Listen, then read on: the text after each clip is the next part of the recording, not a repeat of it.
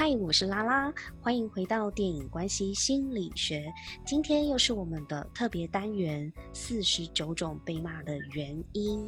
今天我们节目上有邀请到一位非常特别的来宾，他是爸妈三点零的小朱老师。小朱老师本身是一个拥有十年实战经验的职能治疗师。我们欢迎小朱老师。嗨，小朱老师你好。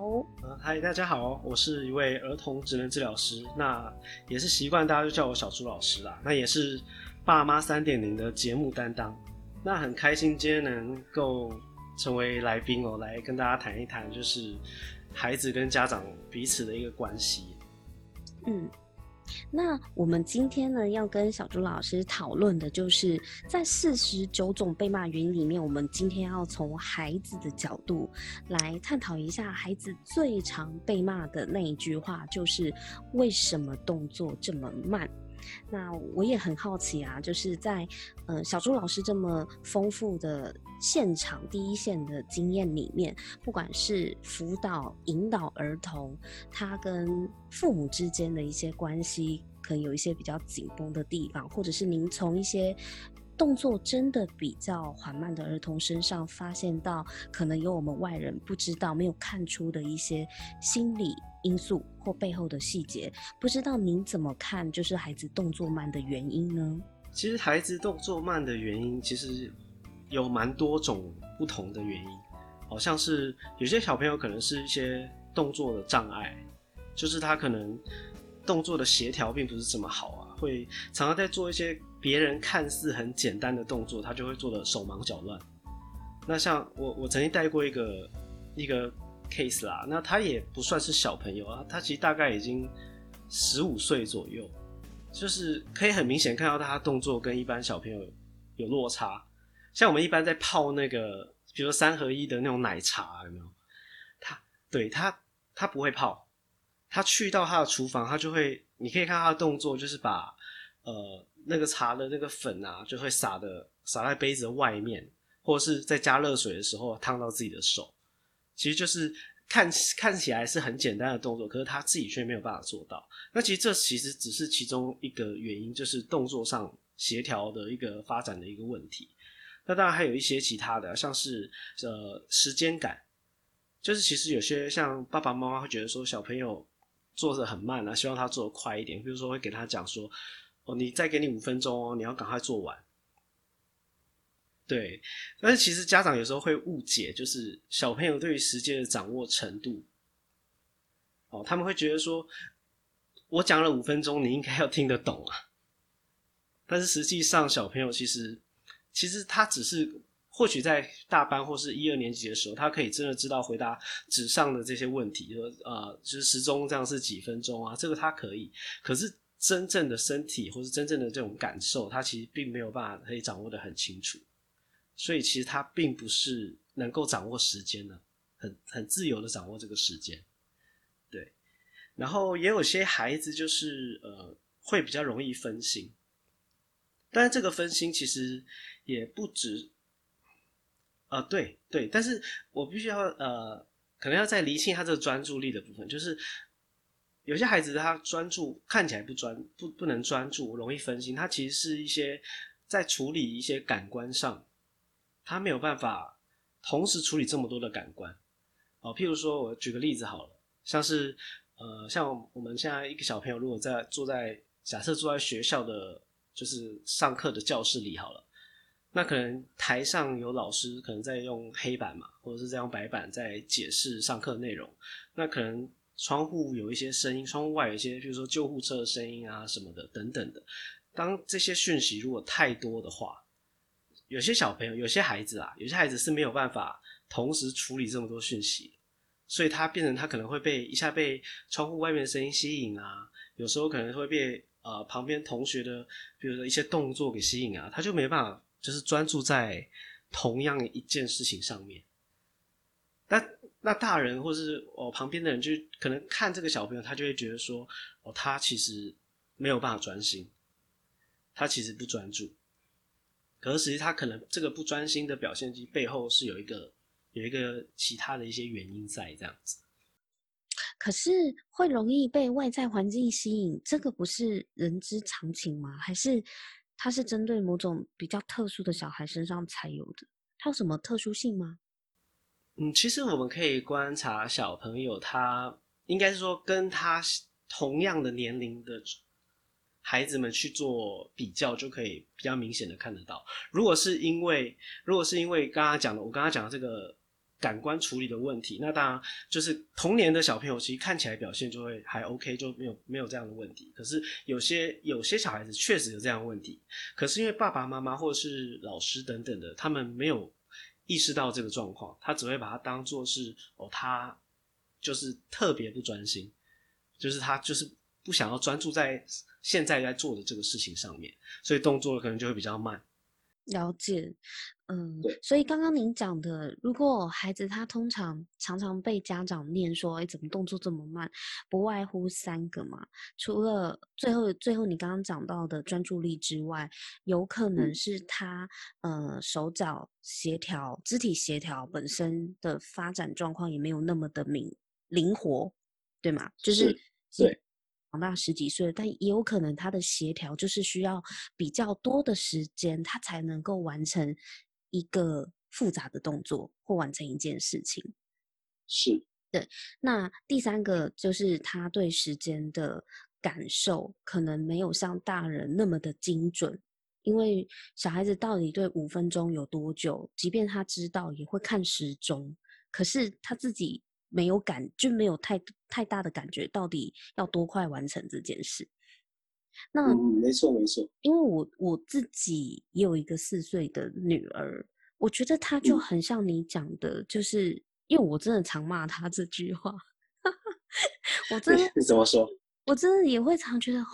你怎么还没有弄好？而且他在学校啊，他们老师也是会会觉得他动作都是全班最慢的。可是我跟老师都有发现到，他就像你讲的专注力的问题，他永远他知道自己要做什么事情，可是他永远就是会先去处理别人的事。老师都说他自己的事情没有做完，可是他就去管同学的事情。而且几乎天天发生，嗯、那也跟他好说歹说、软硬兼施的沟通过了。可是我发现，这就是他的个性，他会觉得别人的事比较好玩，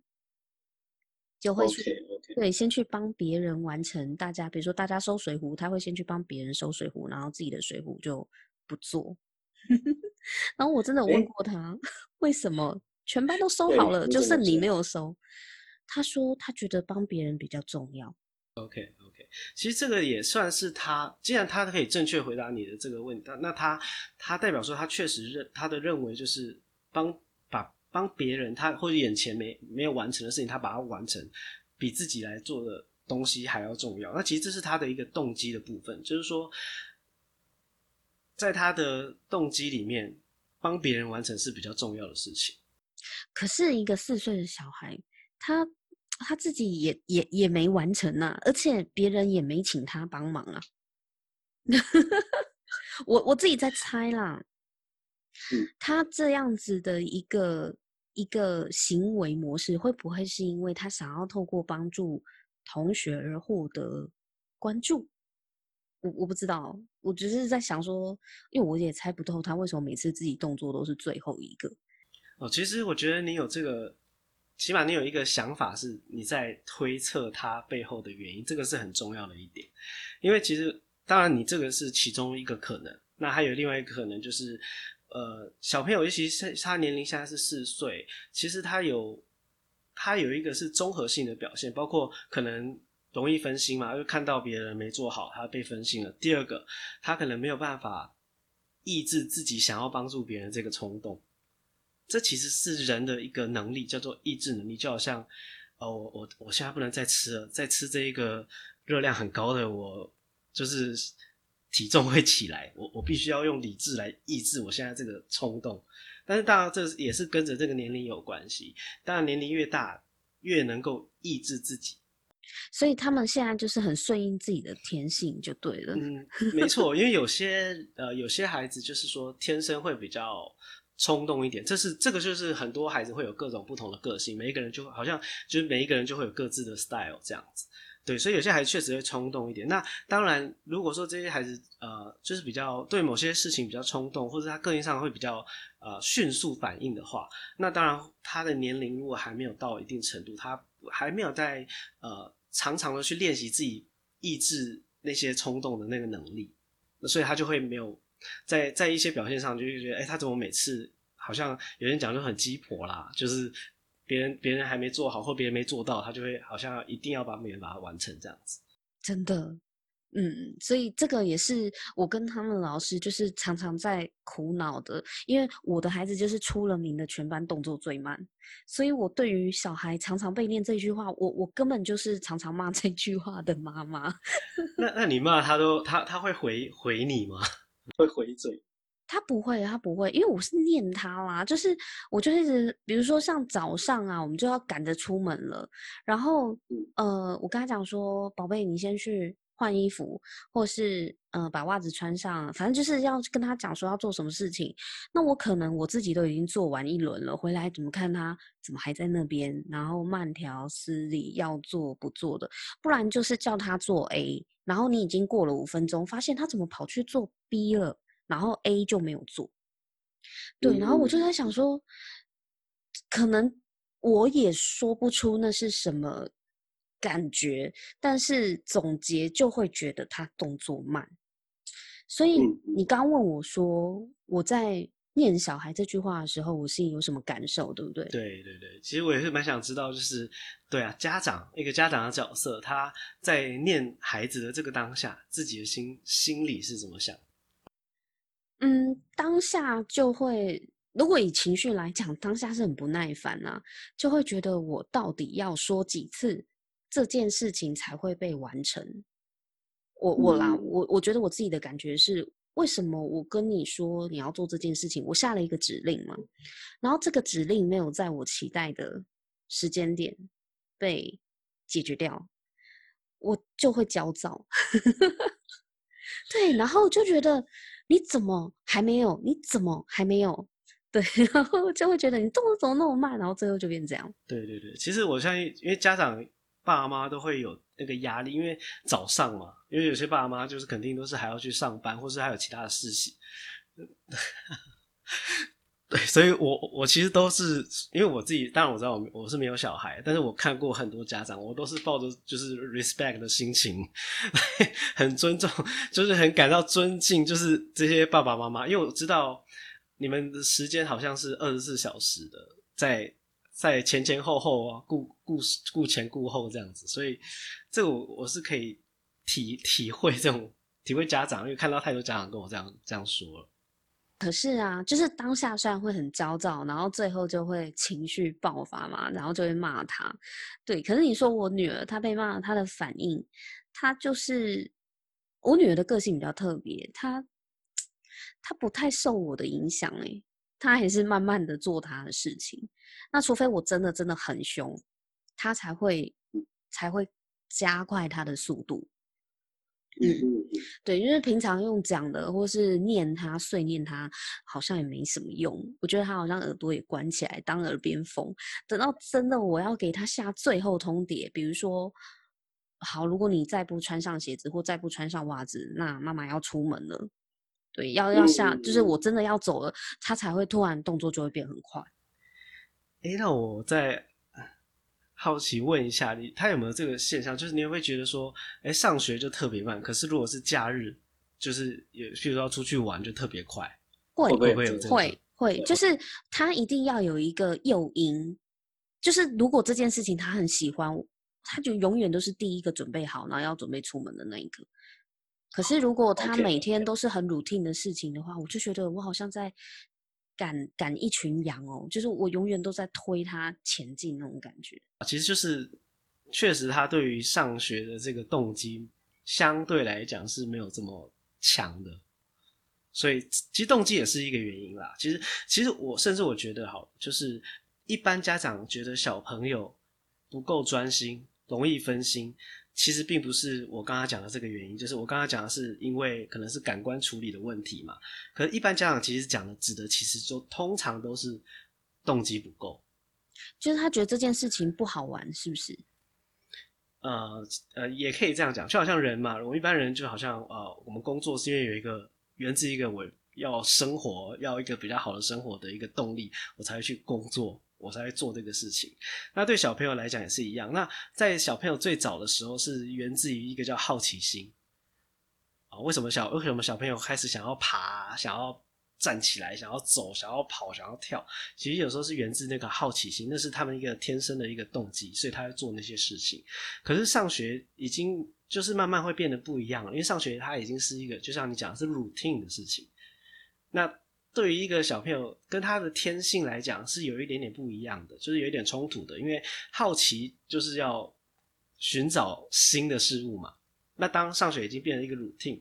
他就会没有这么没有这么强烈的动机。可是我必须讲，这并不是说上学不好啦。上学他就是要把一个孩子，就是算是一个社会化，或是进入一个团体的一个习惯的一个过程，所以他还是很重要。嗯。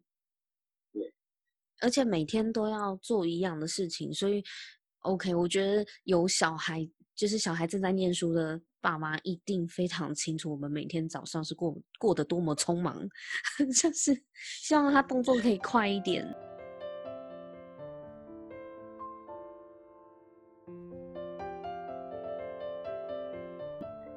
嗯，那我也想要问一下小朱老师啊，就是你觉得孩子他？他在被妈爸妈这样子念的时候啊，他们不一定能够好好的跟我们沟通，他到底为什么动作要这么慢。我的小孩子是因为还小，四岁，所以他我我本来也不期待他可以真正跟我沟通到多么的具体，对。但是不同年龄层的小孩，我觉得在被父母。质问这句话，或者是在碎念，或甚至责骂这句话的时候，都未必能够做一个有效的沟通。那你觉得孩子他们心里面可能在想什么？我觉得小朋友其实他们在整个成长过程中，其实像我，我回顾我自己从小到大，好，其实一开始是不知道情绪是什么的。我我不知道，呃，到底我我虽然从。那个故事书里面看到说生气啊、快乐啊，我是可以看得到。可是到底那是什么？其实他们是内心其实还没有完全理解他的，所以有一部分是他也不懂情绪，他然后他也不理解那是什么样的真正的感受。那有些孩子甚至没有发现，而且我老实讲跟很多家长接触，我觉得连有些家长就是成年人啦都没有办法发现自己的情绪。那当然，他在沟通上会变成一个很大的一个，常常会是没有办法表达出来，因为其实他连自己的情绪都不能明白的话，他当然没有办法去表达出来。嗯，那常常就会因为这样无法表达，所以好像跟爸爸妈妈或者是跟这个自己很亲密的人在沟通上就没有办法真正的把自己内心的这个想法去表现出来。嗯，但是他们没有说出来的话，可能会是什么呢？嗯，我觉得有些可能是觉得委屈啊，有些可能是觉得说哦，我就可能我就是我就是想要做这个事情嘛，这这是一步。那有些可能是觉得我就是做不到啊，我可能我觉得他没有做的像我想象中的这么好，所以我我就有点退缩，我会变成是有一些是因为没有信心、没有自信，所以但是他也不知道怎么去把它表达出来，所以他就变成他。没有做好，然后他也没有去把它说出来。那当然有些还有一些家庭关系的问题，就是譬如说，呃，长期都是爸爸妈妈就是他们一个上对下的沟通方式，所以变成孩子他也他就习惯了这种模式，他就变成好像变一种长久的一种人物设定，他就这个关系也变成定型了，所以他也不去把它表达出来。他也不知道该怎么去，没有，因为一一直以来没有这个机会去把自己的想法说出来，所以他也就没有，呃，不知道该怎么去做这样子。嗯，但我我觉得啊，就是呃，有时候啊，像以我自己跟小朋友来讲，我有时候也会在反省说，就是因为我的小孩他也不是会会。会跟我沟通那么多的，因为他他现在可能连怎么样表达他自己都有困难了，更何况是被爸妈骂的时候。但我觉得在动作慢这件事情上面呢、啊，会不会有时候是相对的？比方说我自己就是一个个性比较急的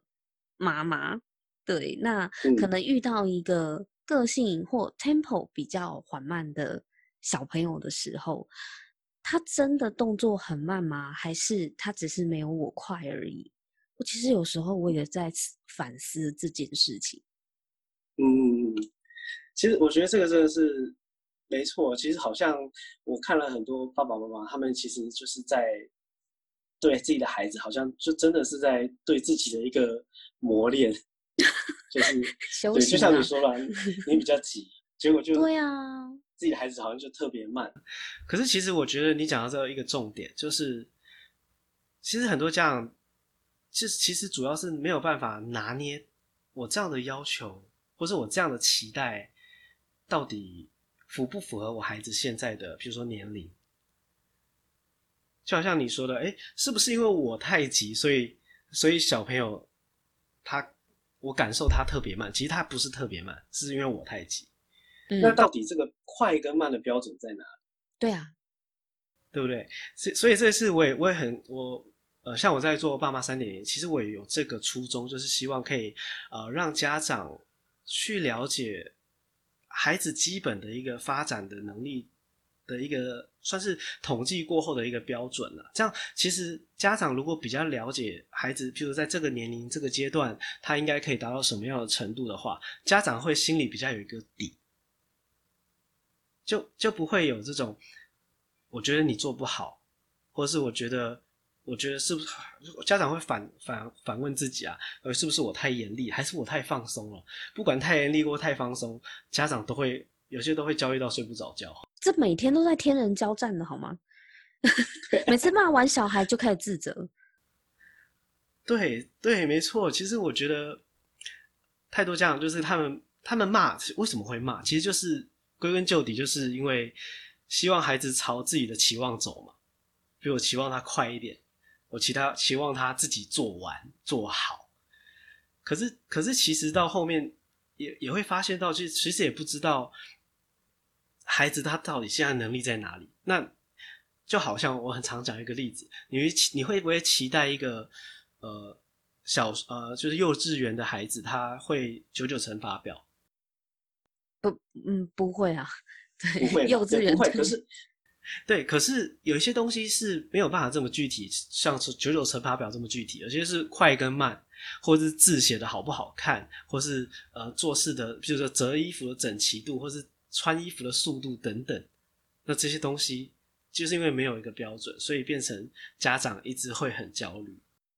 而且当。别的小孩，比如说，假设我我自己小时候，我的幼稚园我都还不会九九乘法表。可是你知道现在的那个幼儿园很厉害的，尤其有一些私幼，他可能大班就已经教完九九乘法表了。对，那假设我原本没有这种期待，然后发现别人的小孩可以做到，然后就会就在想说，哦，那是不是我的小孩要？要跟上吗？还是啊，算了，照自己的 tempo，又开始各种矛盾又出来了，就是又天人交战了。对，真的，这 其实这真的是蛮危险的一件事情，因为这样很容易会让家长等于是天天在浮动啊。你天天，你你今天看到抓不准那条线呐、啊。对对，抓不准那条线，然后你今天看到呃 A 家长他说他的孩子会怎么样啊、呃？会会。就像你讲九九乘法表，那 B 家长又说他的孩子会怎么样？那每天就会浮，这个浮动其实是最难受的。而且你知道吗？其实我我我是一个，我自认为我是一个蛮懂得欣赏我我小孩的妈妈，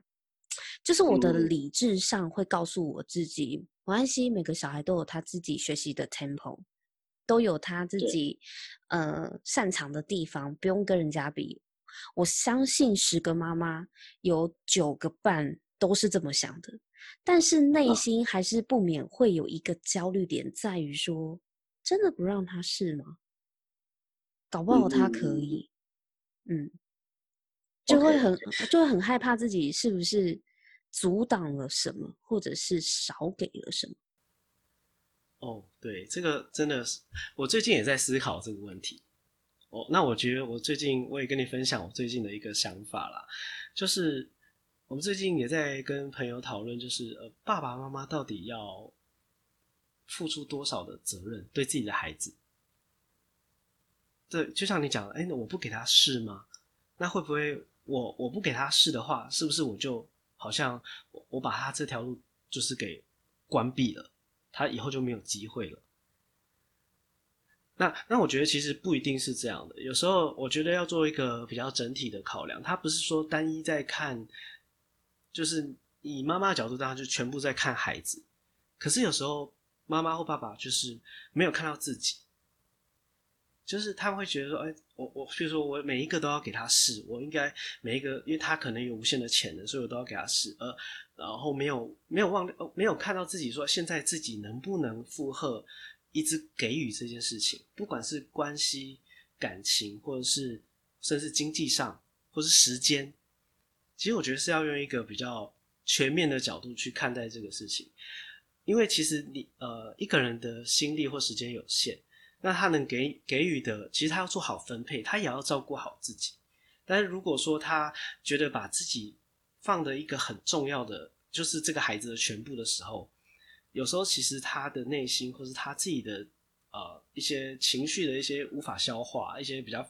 比较累积的东西，压力啦无法消化，到最后反而会事情反而会没有办法朝他希望的那个地方去。嗯，对，了解。所以，嗯，我觉得就像你说的，我或许。如果啊，就是听众朋友也有爸爸妈妈的话，你也是跟我一样，每天都在天人交战，就是理智跟跟我们心里的小疑问都在打架的话，确实我们的焦点可以不必全部百分百的都只在孩子身上。对，我我我觉得爸妈的拉扯是很正常的，因为没有一个百科全书告诉我们怎样做爸妈才是对的，怎样才是。错的，我我自己是这么觉得啦，就是其实他没有一个标准答案，因为每个小孩子都是不一样的，就是别人家适合用的，不代表适合我家的小孩。对对，没错。所以我自己在思考的时候，我最后我也找不到解答。我我虽然会拉扯，但是我也不知道该怎么做才是。比较适合我的小孩，所以我也是在边摸索。我每天都在摸索，然后每天可能有了新的想法，我就调整我自己对待我小孩的态度。嗯，对，嗯、尤其是在他嗯，尤其在他动作慢的这件事情上，对。但是我非常认同小朱老师说的，就是也许我们注意力不用放那么多在他身上，因为有时候，尤其现在就是生的小孩子少嘛。如果你只生一个的话，哇塞，爸妈、阿公、阿阿嬷、外公外婆，所有的人都注意力都集中在这个小孩子身上的时候，可以说他很幸福，但也可以说他压力很大。嗯嗯，其实我全家看他一个啊，我自己就是独生子啊，所以我真的哦，你对啊，你有没有这种 feel？就是。当然，就是有好有坏啦，就是好像全全家的资源都是我一个人独享。对、啊，资源独享，但压力也独扛啊。哎，没错。大家的期待，哎，那你不要小看那种家长的期待的投射，那很可怕的。对，其实我觉得这真的是，我我会建议这样家家长就是这样想，就是我们在，尤其在教育孩子或者是在带孩子好了。我们其实要想的是，我在这个条路上，我怎么认识我自己？不要先想着孩子，因为像我，我，我拿我自己来看，我就好像我在，我虽然说我上课都是帮小孩上课，可是因为我沟通要跟家长沟通，但是我有时候我都会觉得说，我在带小朋友上课或是在跟家长沟通的时候，我其实在挖掘我自己。那我我觉得这个感受可以，我把它转移到家长身上。我觉我想应该是通的，就是家长在带孩子的时候，其实反过来是不是再多认识一点自己？是啊，是啊，绝对是，对对真的。就是我觉得我生了小孩之后，仿佛我自己也重新再成长一次。那个成长有时候甚至我觉得，我对待我小孩的方式是在修补我的童年呢。对，但是这些是一点一滴累积的，所以就会算是也是会很珍惜这个孩子，让你有这个机会，好像就像你说完成了一件事情。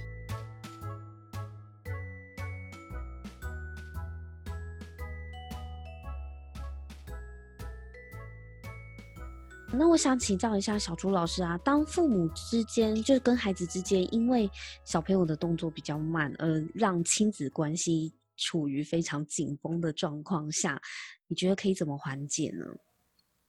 我觉得像这种情况的话，当然家长第一步是要自己先把自己的情绪给缓解下来，就是要先意识到说自己现在的情绪要起来了，所以。第一步是，当然深呼吸其实是一个非常好的一个方式啦，因为深呼吸其实就可以让深呼吸，它其实是包括让自己的横膈膜张开来，它其实对于人体来讲，就是可以把自己的不管是亢奋或是比较强烈的生气，甚至悲伤等等，都会能够得到一些舒缓。那得到了这个比较能够冷静下来的时间呢，再去好好的去跟孩子对话，这个我觉得是。因为孩子比较难做到这个部分，反而是相相对来讲，成人会比较能够做到，所以用成人去出发会比较容易缓解这样的紧张关系。深呼吸，可是你知道，真的有时候那个 kimoji 一来了，就是深呼吸都很难 很难真的压下我们的怒气。好，但是还是可以多做几次，呃、对不对？嗯，其实我觉得这个真的需要练习，这不是说每一次就可以。就是说，只一次两次就好像就没有问题。他像我们在做一些情绪上的引导，不管是家长或是小孩子，我觉得我们起码都要做跃起跳的，就是我们要要有那个场景，然后有一个人在旁边引导他，发现这个情况是怎么样，就会像我们在上课的时候，有时候家长他看到孩子做不来，自己情绪要起来的时候，我们都会立刻的说：“哎，那妈妈等一下。”等一下，那个现在先给我来处理，然后妈妈你可能先到外面先等一下，然后我处理好了之后，我才会立刻去跟妈妈说刚刚发生什么事情。因为、oh. 因为就像你你讲，就是在一个有一个第三方的一个角度的一个视角来看的话，它可以让这个场景先暂停了，好像一个暂停。那暂停之后，立刻再回放的话。重复的练习才会让这件事变得比较流畅一点。嗯，但我但我觉得自己的脾气是真的要透过练习去去缓解的。但也有另外一个角度，就是像我们今天小朱老师跟我们讲了很多，就是关于小朋友他其实动作慢背后的原因。或许家长可以去理解自己的小孩，他他的他为什么动作慢，他可能背后有某一些。原因的话，多一份理解，就有机会多一些包容，就是愿意再给小孩多一点时间，对吗？那如果在你平常在辅导小朋友的话，你有你有接过这种案子，就是怎么样协助小孩子，他可以尽量缩短时间去完成一件事情吗？有啊有啊，其实蛮长的，其实蛮长的，对，就是说，其实当然第一个就是要先看小朋友他。的问题点到底在哪里啦？就像我们刚刚提到，有些是动作上的障碍，有些就是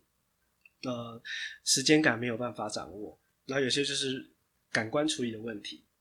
那有些就是动机不够。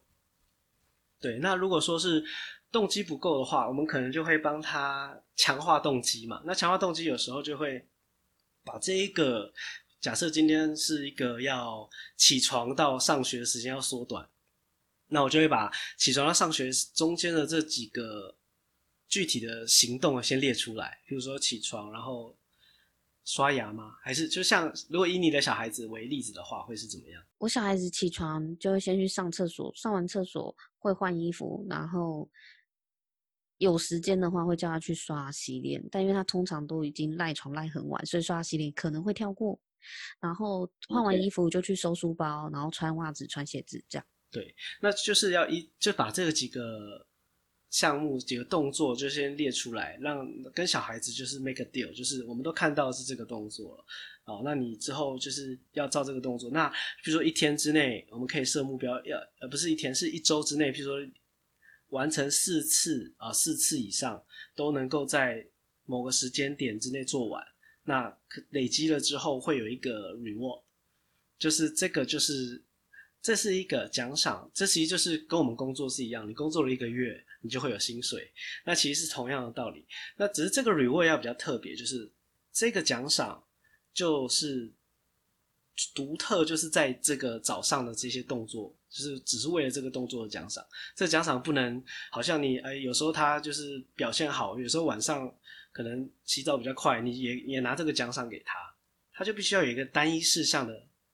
要 match 这个目标。就是他要拿到那个奖赏，就必须一定要做完早上应该要做的这些流程，而且一定时间内，他不可以用其他的方式也来达到那个奖赏，不然那个奖赏就没有没有 push 的那个诱因了，对不对？对，没错没错，这就是这个方式是通常是把孩子的动机拉高一点，那这样他就会能够做的比较好。我有听过有人讲正加强，是不是正增强、负增强是这样的？对对，这算是正增强哦。了解，对，OK，这是动机的部分。那如果时间感不不是很很清楚的孩子怎么办？时间感不是很清楚的孩子的话，就会像是会利用一些像是声音，或者是有些是用视觉的方式来提醒。那就是像现在的话，可以用呃，像现在手机很方便嘛，就可以设定好几个呃声音，或者是像那种闹钟，或者是像有一些比较能够视觉化的，就好像那个。好像一个圆，然后一个倒数的一个，就是那个圆，然后可能一开始是空的嘛，慢慢填满的那种感觉，这种叫做视觉化那个时间。沙漏也是，对不对？对对，没错没错，一下子没办法。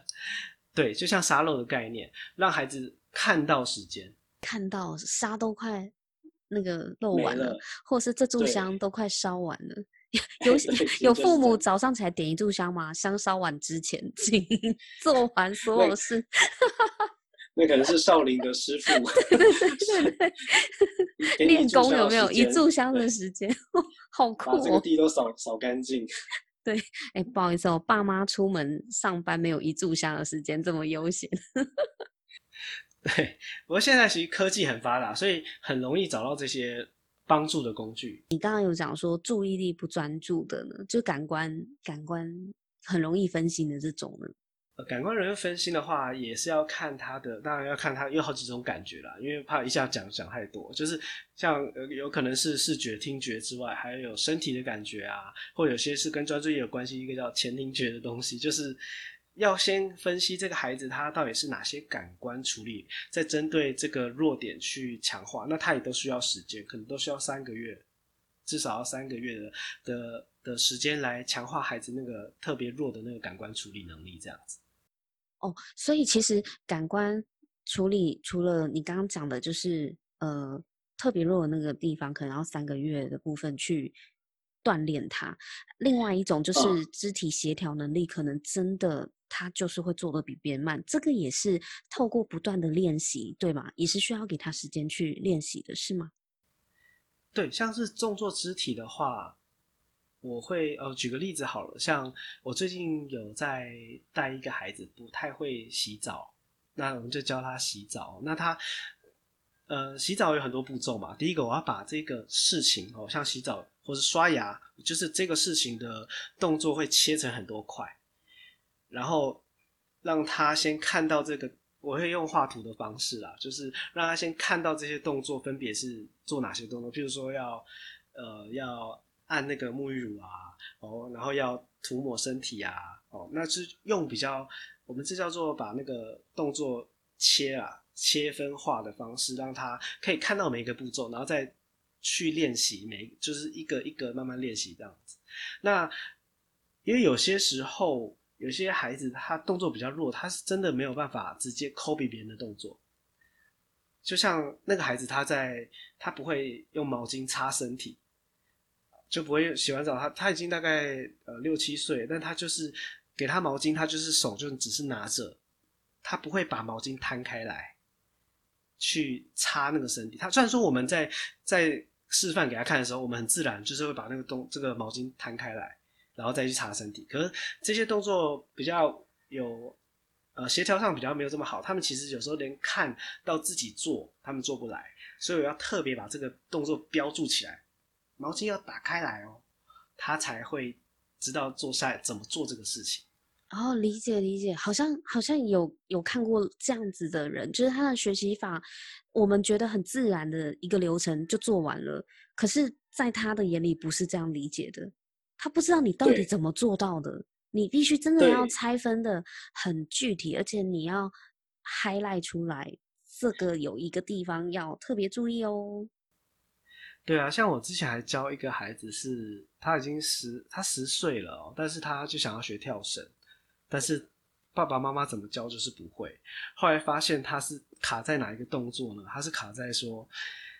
那个跳绳要甩过去的时候，其实手要先抬起来。可是他一直看，他就是就是我们跳绳不是两边手握着那个握把嘛？对，我们手要先抬起来，再把那个绳子甩往往前甩。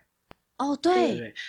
但是这个动作。没有人注意到要告诉这个孩子，那孩子看了别的动作也不会直接 copy 起来，所以就是我就注意到这点，我就把这个动作说啊，哎，要小明哦，你就是要把手抬起来，你先抬起来，再做后面那几个动作，哎，他就就会了。哇，你怎么发现的？因为这个动作也是很呃，会会跳跳绳的人。自己可能没有察觉到自己是这么做的，因为就很连贯的就做了。那你怎么发现的？呃，因为我们在以前的，就是我们学这一个领域的专业，其实就是会做把一些活动做很多的分析。那个活动包括动作啊，包括会使用的肌肉啊，或是或者是他需要什么样的一个一些像记忆能力、认知的能力，都要去。都要去做分析，然后这样我们才可以帮助这些人或这些孩子啊等等去完成他们想做的事情。怪不得你可以就是协助这么多的孩子跟家长去解决他们可能真的因为一个很小细节而卡住，一直没有办法往前进的问题。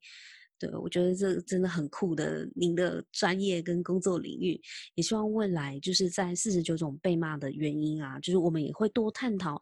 从家长的角度也好，或者是从小朋友的角度也好，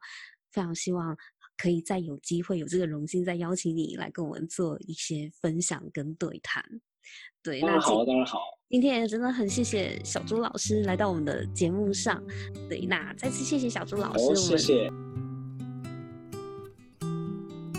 今天真的非常的感谢小朱老师呢，告诉了我们四种孩子动作慢的可能原因哦。第一种是呢，肢体协调上的迟缓，或者是他的感官知觉比较弱。那第二个动作慢的原因就是孩子对时间的感受呢，其实是很抽象的，并不具体。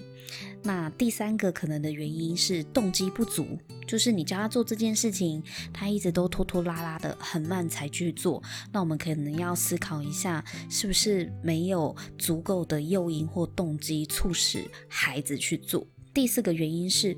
孩子他在年纪比较小的时候呢，他比较没有办法克制自己分心的冲动，而意志能力呢，也跟平常的锻炼或者是随着年纪的增长，意志能力会越来越强。那我们今天也讨论到了要如何协助孩子动作变快的方法哦。首先呢，第一个就是要先缓和父母自己的情绪，因为当孩子他动作很慢，父母的情绪被激起来的时候，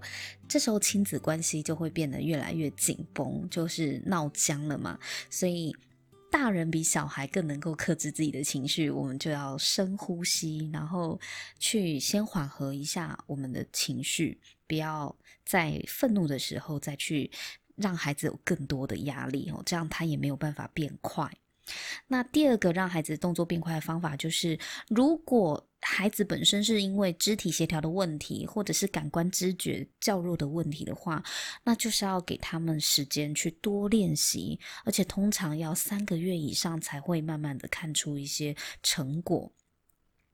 那第三个是我们可以协助把时间给具象化，任何有形的方式，让孩子知道什么叫五分钟，呃，什么叫二十分钟，他是看得到的。那这样子也会让孩子在时间管理上面呢更有效率。那如果孩子是因为第四个原因，动机不足的话呢，我们或许可以设计一些特殊的奖励和诱因，哦，让孩子完成了什么事情就会有一个特别的奖励。那第五个就是我们在。下一个指令要孩子完成一件事情的时候，要尽可能的把步骤拆解的具体，而且要详细。对，有很多事情是我们大人觉得这不就是理所当然一个很流畅的动作吗？但是对某些孩子而言，他他就是不知道你怎么做到的。所以，如果我们可以把流程拆解得很细、很具体的话，就有助于孩子的动作加快哦。